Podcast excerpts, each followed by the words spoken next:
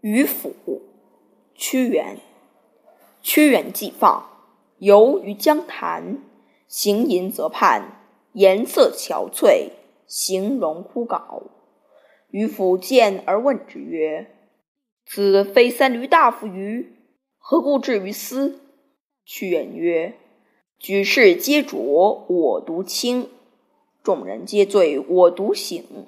是以见放。”渔父曰。圣人不凝滞于物，而能与世推移。世人皆浊，何不鼓其泥而扬其波？众人皆醉，何不补其糟而啜其醨？何故深思高举，自令放为？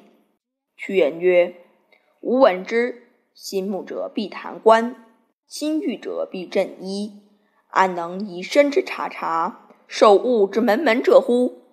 宁复相留。”葬于江鱼之腹中，安能以浩浩之白而蒙世俗之尘埃乎？渔父莞尔而笑，鼓翼而去。乃歌曰：“沧浪之水清兮，可以濯吾缨；沧浪之水浊兮，可以濯吾足。”遂去，不复语言。